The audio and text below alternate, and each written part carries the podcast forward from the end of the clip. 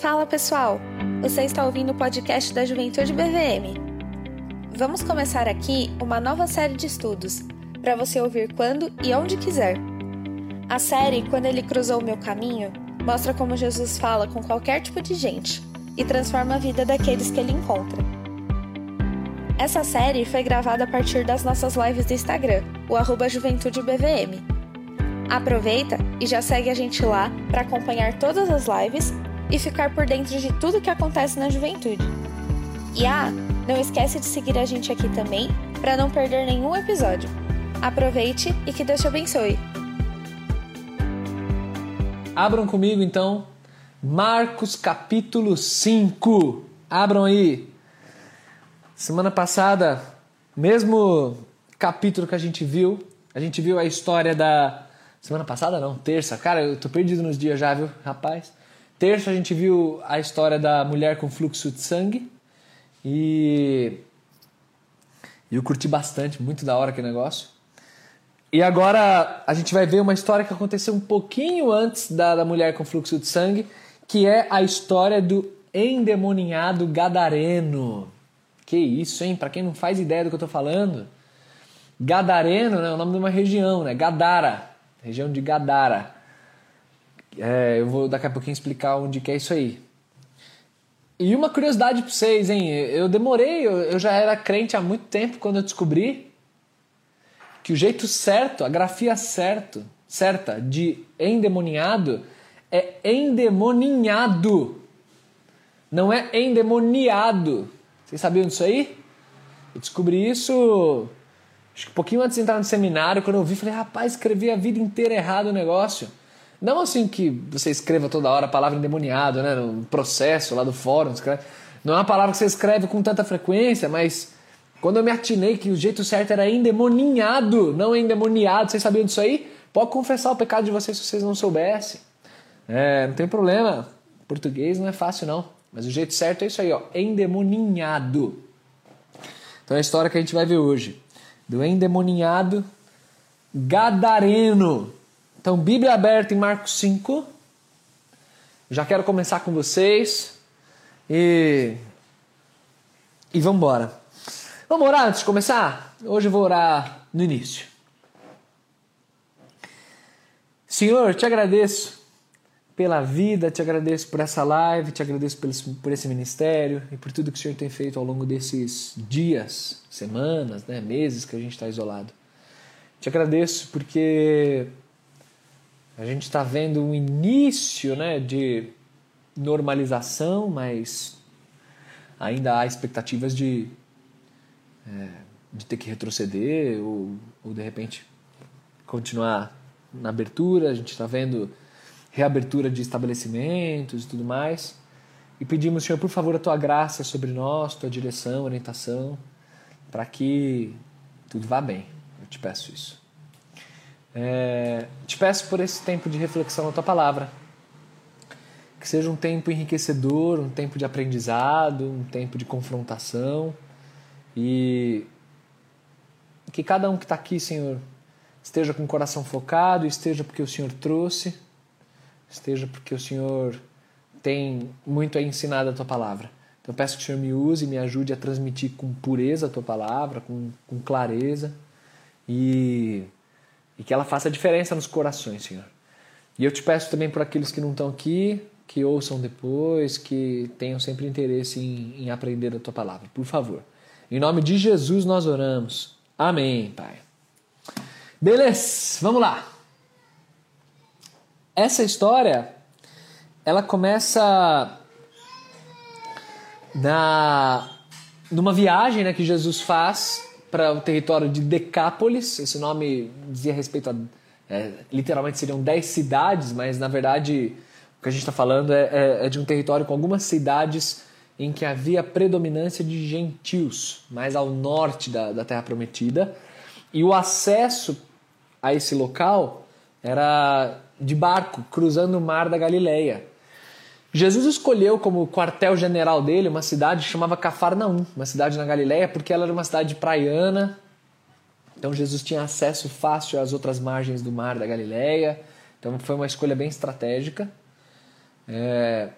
E aí, nesse momento, você vê Jesus colocar em prática, né? se você parar para pensar, é exatamente aquilo que ele colocou em formato de parábola, numa trilogia de parábolas.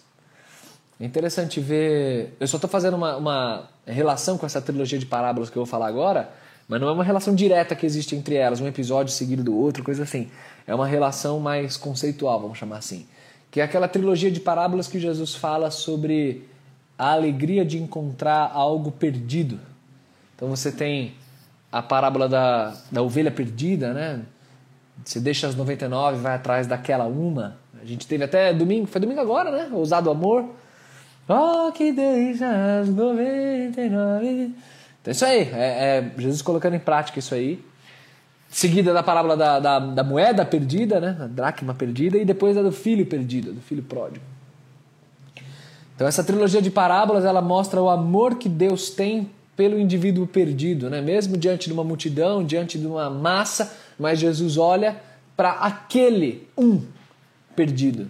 E aqui, se você parar para pensar, é, esse episódio ilustra muito bem isso, porque você vê Jesus empreender uma viagem, viagem curta, é verdade, mas é uma viagem. Pega, entra no barco, pega os discípulos, traz provisões, Vai lá, atravessa o mar, chega na outra margem, e o que a gente vê aqui nessa outra margem é que Jesus faz exclusivamente este milagre, não faz mais nada naquele lugar.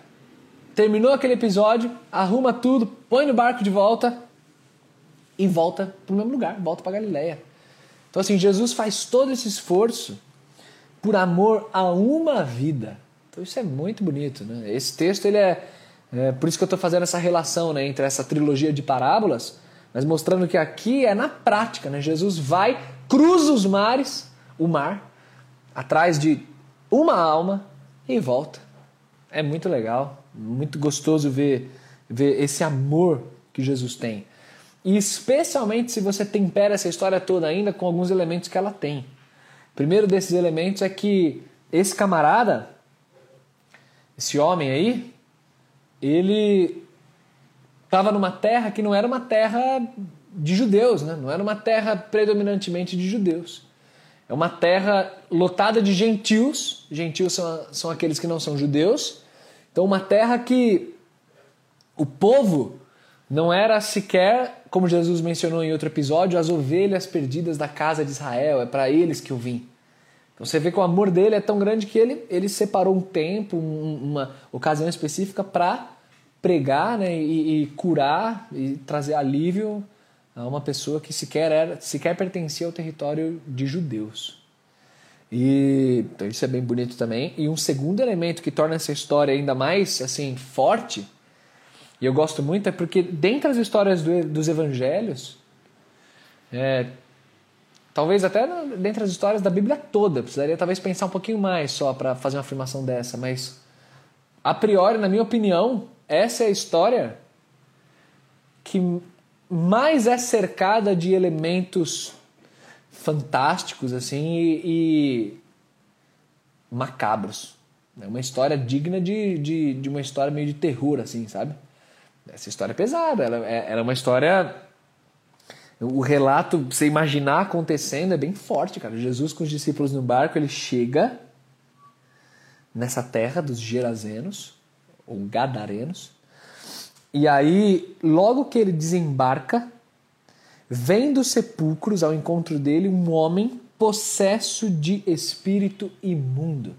Cara, chegou na terra, veio um endemoniado na tua frente. Imagina.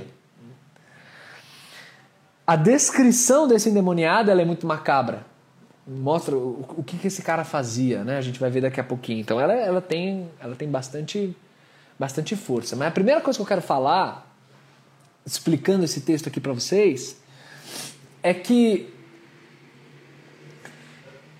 Infelizmente, existem pessoas hoje em dia que questionam a, a, existência ou a realidade dessa questão da, da influência demoníaca, da possessão demoníaca. Eu me lembro de uma aula de teologia que eu, que eu participei num, num dos cursos que eu fiz, é, numa instituição batista, tradicional, batista convenção. É, quem estava ministrando aquela aula era uma psicóloga, doutora em psicologia. é, mas nitidamente fraca em teologia. Porque ela afirmou o seguinte: ela deixou claro na aula que a descrição que o Novo Testamento dá nos evangelhos de pessoas possessas por demônios nada mais era do que uma tentativa antiga de explicar doenças psíquicas, transtornos, síndromes que a gente conhece hoje pelo avanço da psiquiatria, da psicologia, e que naquela época não eram conhecidas, e que por isso as pessoas explicavam o que hoje a gente entende que é esquizofrenia, toque, bipolaridade, todos esses negócios. É, e eles explicavam naquela época então como fenômenos sobrenaturais, como possessão demoníaca, numa espécie de crendice. Cara, essa mulher afirmou isso. Afirmou isso na minha cara, diante de mim. Um pastor, você tá maluco? Tá maluco, você não sabe o que está falando. Não sabe. Me lembro de uma história que eu ouvi logo que eu estava para me tornar pastor, em que dizia que num, num, num concílio pastoral, né, que é aquela prova oral, um monte de perguntas que você faz para o candidato para ele poder ser aprovado ao ministério pastoral, é, perguntaram para ele se ele acreditava em demônios. Aí o cara jovem lá, né, no concílio, tá ali respondendo, não, acredito não. Acredito, acredito que isso era tentativa de personificar a maldade, a imoralidade, então falar, não acredito em demônios. Aí aquilo gerou um choque no, no, na pastorada lá, na, na, entrevista. Aí um pastor velhinho, porque toda história é legal, tem que ter um velhinho, sábio, né, um mestre ancião, assim. Aí o velhinho virou e falou assim, gente, não fiquem, não fiquem assustados com isso não depois de um mês de ministério, ele, ele acredita em demônio, ele começa a acreditar. que é realidade, é isso aí mesmo. Por que, que é tão absurda essa, essa afirmação dessa professora aí? Porque no próprio Novo Testamento, né, isso revela um, um desconhecimento muito grande de teologia e, e, e de uma interpretação, de uma observação meramente ali linguística. Você pega texto, por exemplo, como Mateus 4, mas não é só Mateus 4 que traz isso não, mas você pega Mateus 4, por exemplo, que fala que eram trazidos para Jesus vários tipos de pessoas.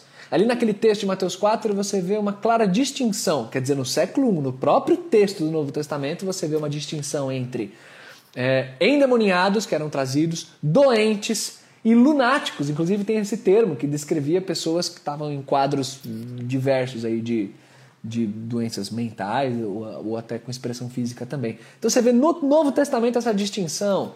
Então como é que uma mulher, entendeu, acadêmica tal, me, me afirma uma irresponsabilidade dessa? É, é de brincadeira, viu? É para ficar indignado. Eu me revoltei naquela aula, falei, porque tá absurdo. Mas enfim, não foi exatamente assim, mas tudo bem. Foi um pouquinho menos. Então aqui, gente, é um episódio que de fato existe uma, uma possessão demoníaca, isso é real. Isso acontece. E, e se a gente for fazer teologia mais profunda em torno disso, Desculpa, eu vou, eu vou devagando, eu vou comentando, gente. Live tem uma linguagem mais assim, mais informal, né? Se você, é que eu vou devagando e vou, vou trazendo coisas para vocês, né? Sei lá, se alguém se alguém não gostar, qualquer coisa assim, você seja livre aí, viu? Fica tranquilo, eu vou, vou fazendo a minha aqui. é, quando você pensa em, em, em possessão demoníaca, se você for refletir mais a fundo, a gente não sabe, nenhum teólogo sabe explicar é, exatamente como isso acontece. É, a, a, gente normalmente vai fazendo abstrações, né, pensando em possessão como assim é tomar o centro do controle de um, de um, de um ser humano, mas onde exatamente o demônio está alojado? Né? A gente tem, tende a pensar de uma perspectiva muito material mas a gente está falando de questões espirituais. Então, cuidado para não, não, tentar trazer para o seu mundo aquilo que não pertence exatamente a, a, essa lógica, a esse jeito de raciocinar. Então, é, é, possessão demoníaca no Novo Testamento, sem dúvida, diz respeito a tomar o controle né, de alguém, a influenciar malignamente alguém. E a, e a ilustração, a ideia que vem é essa ideia de fato de habitação, né? um demônio habitando em alguém. E isso acontece naqueles, é, pode vir a acontecer né, um quadro assim, naqueles que não conhecem a Cristo. Né? Aqueles que conhecem a Cristo não, não experimentam isso, porque eles já são habitados por outro, que é o Espírito Santo. Mas é, é, eu não vou entrar a fundo nessas, nessas discussões. Né?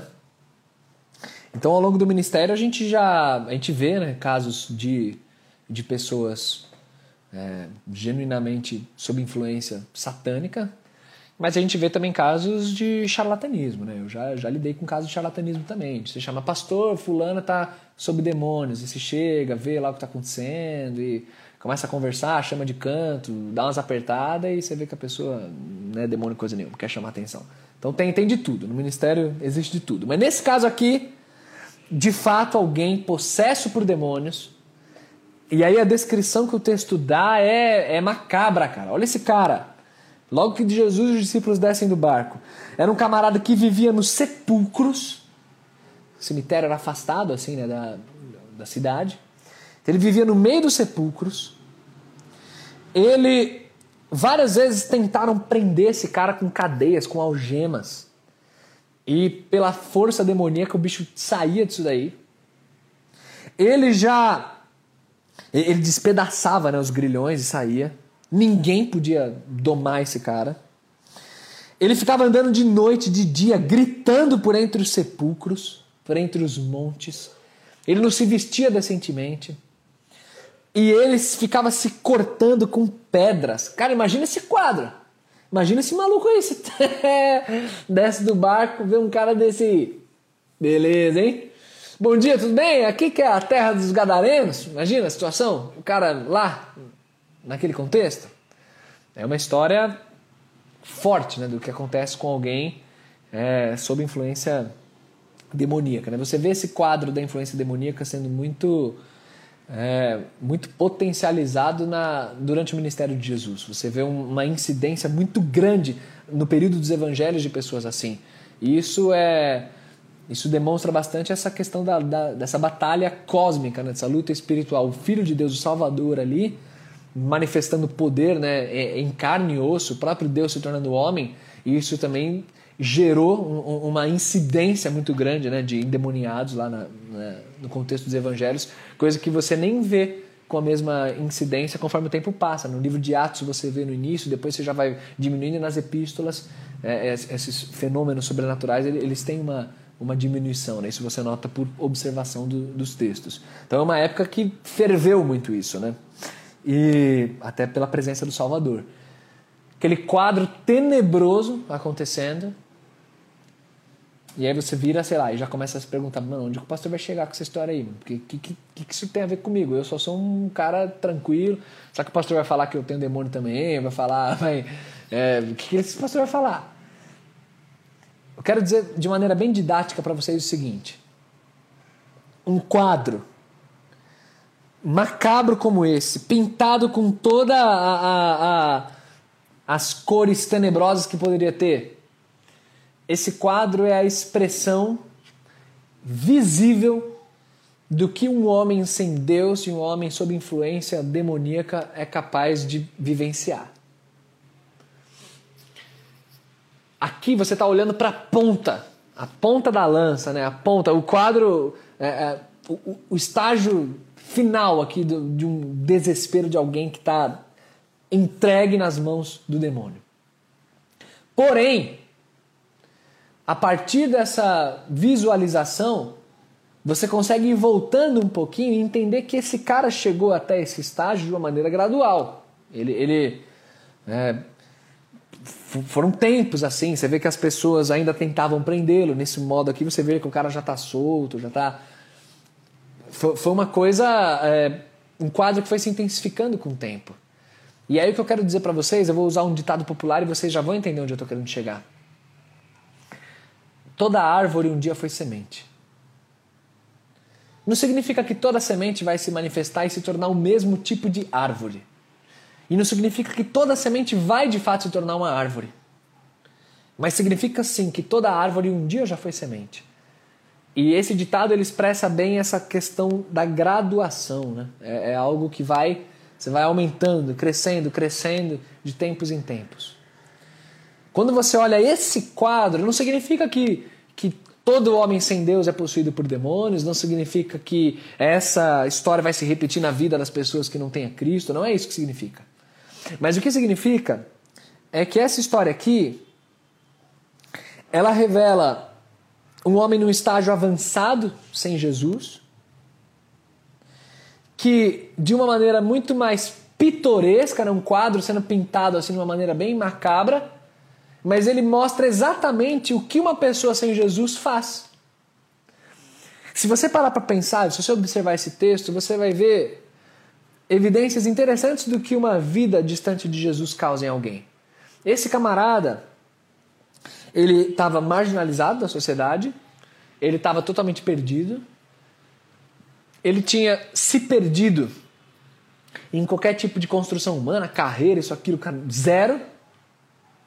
Era um cara totalmente jogado. Era um cara que fazia mal para si próprio. Quando o texto fala que ele ele se cortava né, com as pedras e tal. Então ele era um cara que ele, ele mesmo fazia mal diante do quadro que ele estava. É, se você parar para pensar, o que é uma vida distante de Jesus, se não exatamente esse quadro, né? Alguém que faz mal para si mesmo.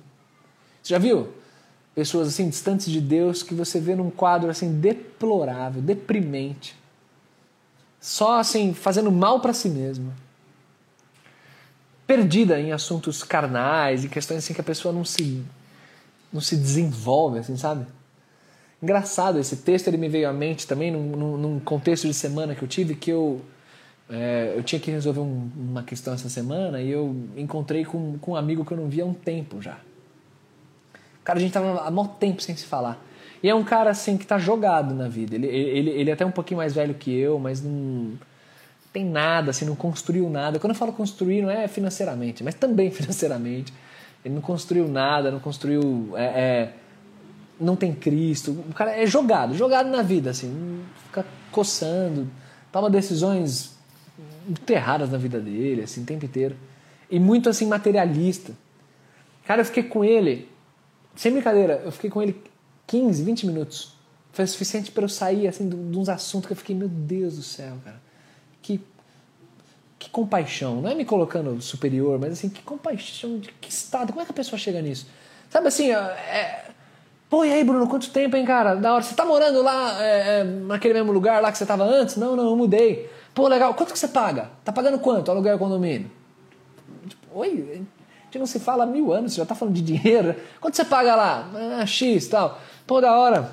Legal, Bruno. Pô, legal te ver, mano. E o carro, cara? Você tá com, você tá com o mesmo carro lá? Não, trocou de carro? Como é que tá? Não, não, tô com o mesmo carro. Tá? A pessoa é, vive isso, respira isso. É, é, é, ela tá assim, isolada em, em, em seus próprios pensamentos vazios e tomando decisões e fazendo coisas que, que fazem mal para si própria. E às vezes ela nem percebe, ela está cega. A Bíblia fala né, que o Deus deste século cegou o entendimento das pessoas para elas não verem o Evangelho. Então, esse é um estado de uma pessoa distante de Cristo. Ela tem valores totalmente distorcidos, prioridades e. Então, esse exemplo, assim, que é uma árvore grandiosa de alguém pegando uma pedra e se cortando, esse exemplo que te assusta, isso aqui é um exemplo extremado mas toda árvore foi semente. Então, assim, é, é, em algum momento, em algum estágio, em alguma situação, você vê pessoas repetindo mais ou menos esse processo, pessoas que são distantes de Deus. Nessa história, Jesus olha para esse homem e ele imediatamente já dá uma ordem para que os demônios abandonem esse homem, para Jesus liberta esse homem. Mas imediatamente antes disso acontecer, ainda tem um diálogo. Os demônios pedem para Jesus para que Jesus não os, os mande para fora daquela região e não os mande para o abismo, né, que representa o juízo, o, estágio final é, que os demônios enfrentarão. Né? Jesus vai puni-los totalmente né, no juízo final. E eles pedem isso. E aí Jesus até faz essa concessão a eles, né, o que torna essa história até mais assim vívida, né, enquanto ela é macabra. E aí eles, imediatamente antes deles serem autorizados a sair daquele homem, Jesus pergunta o nome daquele homem. Né? Qual é o seu nome? E no registro de Lucas isso fica mais evidente, que aquele homem responde assim, é, Legião. E aí Lucas explica porque havia muitos demônios dentro dele. Legião é uma unidade militar, né? É, era a maior unidade de exército romano, né? Então, entre 3 mil e 6 mil homens. Era uma legião romana. Então esse nome, né, que ele se refere a si próprio, legião é meu nome, dizia respeito a esses demônios dentro dele. E me disse isso também não parece, é um quadro de uma pessoa que está distante de Deus também, em que você vê todo esse quadro de tragédia, mas por trás dele havia ainda um ser humano, havia ainda uma vida, alguém que é que foi feito conforme a imagem, é, é, foi feito a imagem conforme a semelhança de Deus. Existia alguém assim.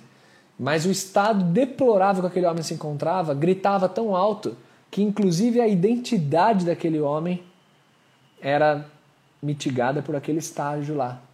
Qual que é o seu nome? Tipo, o cara não tem nome, entendeu? Meu nome é Legião. Meu nome são os demônios que estão dentro de mim. Esse é o meu nome. E é tipo isso, né? Você vê pessoas que estão tão é, distantes de Cristo, tão distantes de Deus, que o traço mais marcante da identidade dessas pessoas não é, não é o nome, não é nada, é, elas são conhecidas pelo pecado, são conhecidas pela desgraça, pela miséria, eles são conhecidos por isso aí. Sabe assim, tipo, quem que é, quem que é fulano? Ah, fulano é um Zé Droguinha aí e tal. Quem que é fulana? Ah, fulana é a mina X. A galera vai já se referir à pessoa pelo pecado dela, pelo estágio deplorável que de repente ela, ela, ela se encontra. E Cristo não, Cristo tem interesse em, em, em, em enxergar de fato a pessoa ali por trás. Né? Cristo está olhando para aquela vida. É... é triste, cara. Eu não sei se está dando para vocês entenderem essa ilustração que eu estou usando da árvore, da, da semente. Né? É que aqui é um, é, um, é um estágio muito avançado, mas a ideia é essa: a ideia é que você. A sua identidade quando você é liberto, ela é totalmente atrelada a Jesus. E é o que a gente vai ver aqui nessa, na sequência desse relato. Jesus, por fim, liberta aquele homem. Não se abala aos demônios. Eu já vi gente perguntar: ah, você é pastor, você tem medo? Imagina se alguém ligar. Não sei o Gente, não é porque eu sou caro, isso e aquilo. Mas não, gente, não precisa ter medo, cara. Cristo é muito maior. O que você vê no texto é os demônios com medo de Jesus. Eles estão implorando para Jesus não torturá-los, é a palavra que eles usam. Não nos atormente. O que, que a gente tem contigo, filho de Davi? Tal? Deixa a gente em paz. Quem tem medo de Cristo são os demônios. Cristo manda então aqueles demônios saírem, e aí é a parte que fica o quadro, né? Os demônios saem e eles entram em porcos. Cara, tinha uma criação de porcos. Não sei se vocês se lembram, mas na lei dos judeus, os porcos eram animais imundos. Eram animais que judeus não podiam se relacionar com, comer carne deles, nem nada disso. Para você ver então o amor de Cristo, ele vai para uma terra em que a criação daquele povo, os caras criam porco.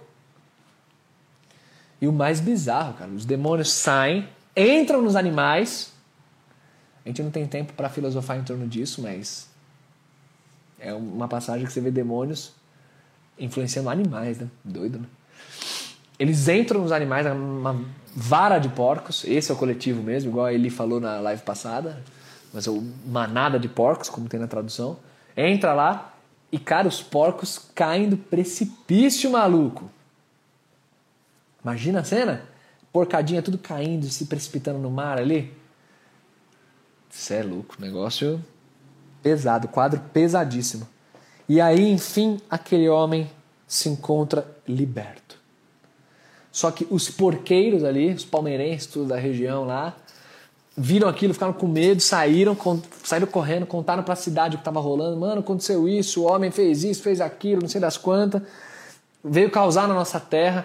Engraçado, né, cara? Jesus liberta uma vida, é... mas a galera foca na. Irresistível a piada. Foca na economia ali, né? Foca na, na perda dos porcos, foca no acontecimento e, e manda Jesus embora. Tipo, Jesus liberta uma vida que era totalmente perdida e, e, excluída ali da sociedade, mas isso, isso perde importância diante do fato de que alguns porcos foram perdidos e caíram no mar. O cara vai embora, sai daqui, sai da nossa terra. A gente não quer você na nossa terra. É isso que acontece. É um contraste, né? Você vê o estado deplorável que aquele homem se encontrava, mas no final do dia, se você parar para pensar, o estado dos demais habitantes daquela região era, era um estado ainda pior do que o do endemoniado, né?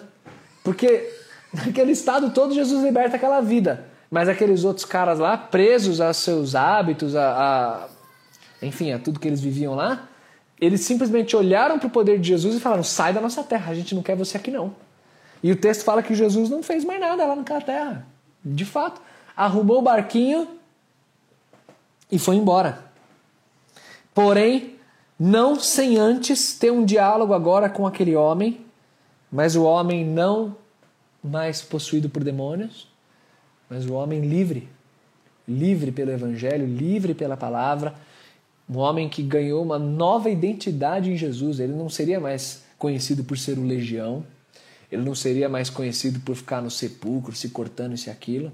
Ele agora era um homem que conheceu o sabor da graça de Cristo e a partir disso, cara, a vida do cara foi transformada.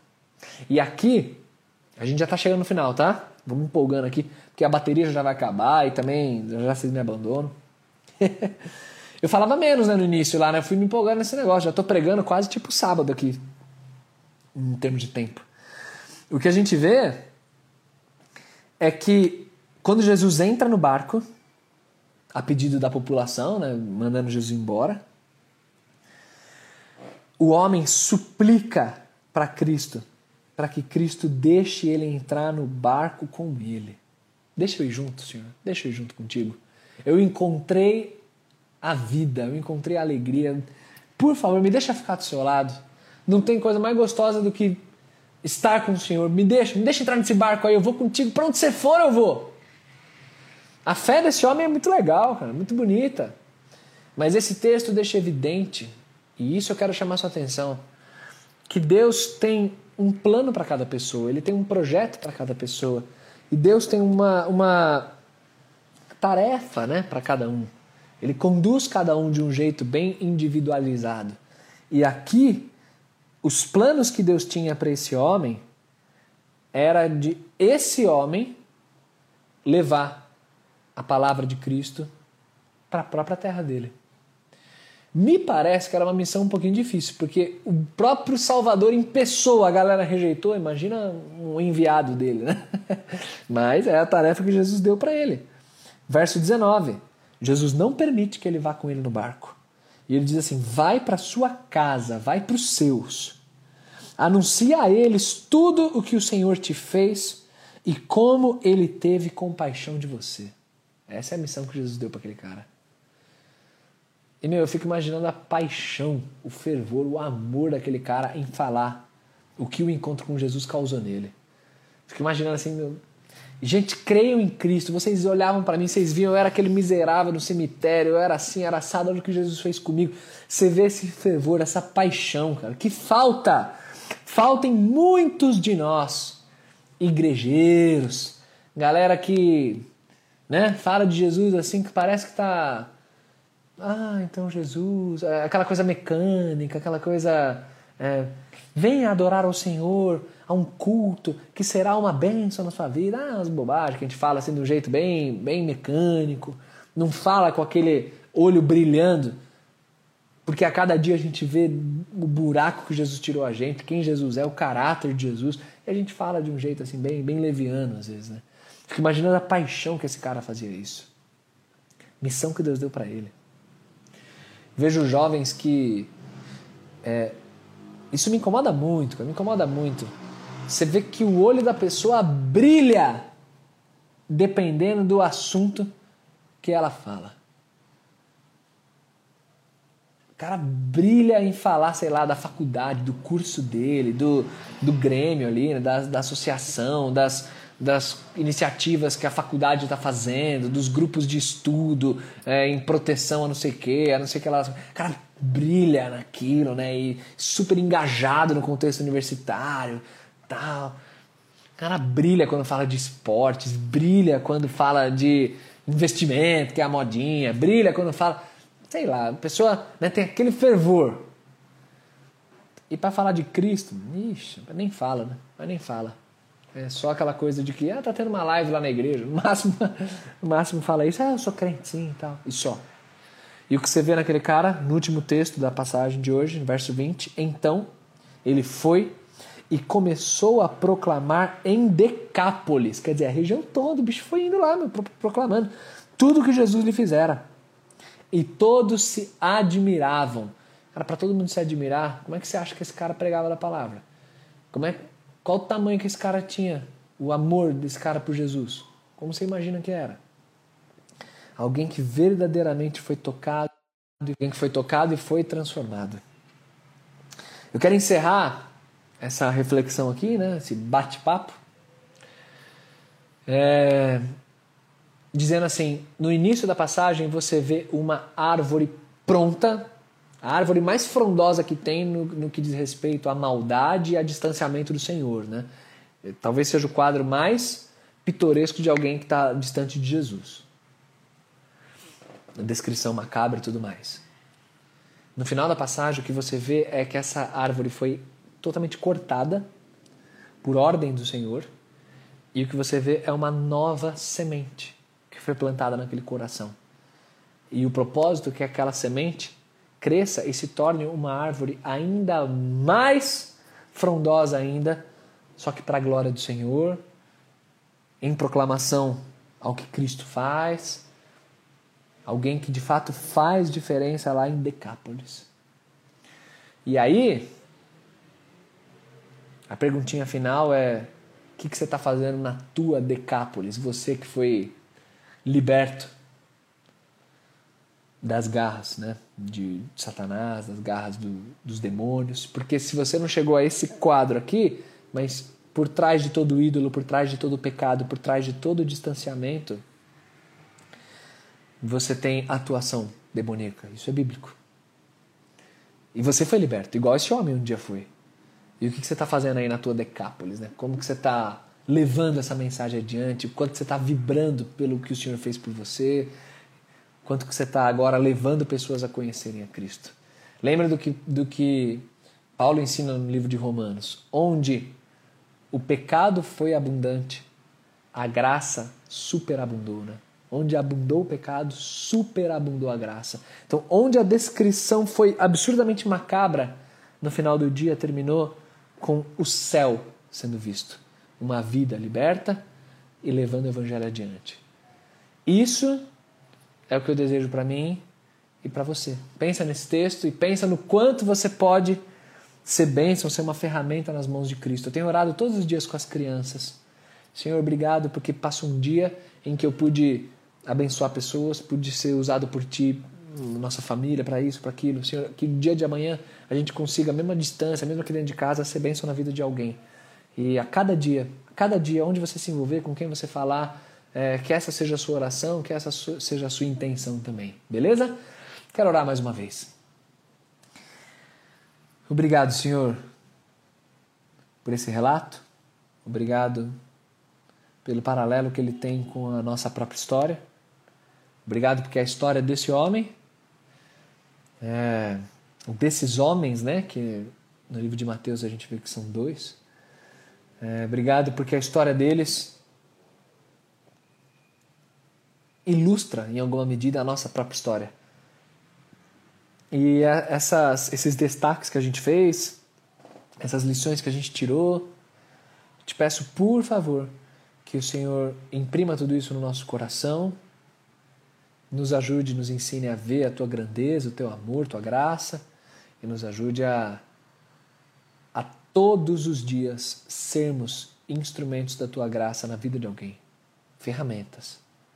Que hoje a gente tenha sido ou ainda seja, que amanhã também, depois de amanhã, que a cada dia o Senhor nos dê a alegria de termos o privilégio de, de levar um pouquinho da tua palavra no formato que for, onde for, com quem for, mas de levar adiante a tua palavra, para que mais pessoas conheçam a tua graça, conheçam a tua glória. Eu te peço, te agradeço em nome de Jesus. Amém. Amém.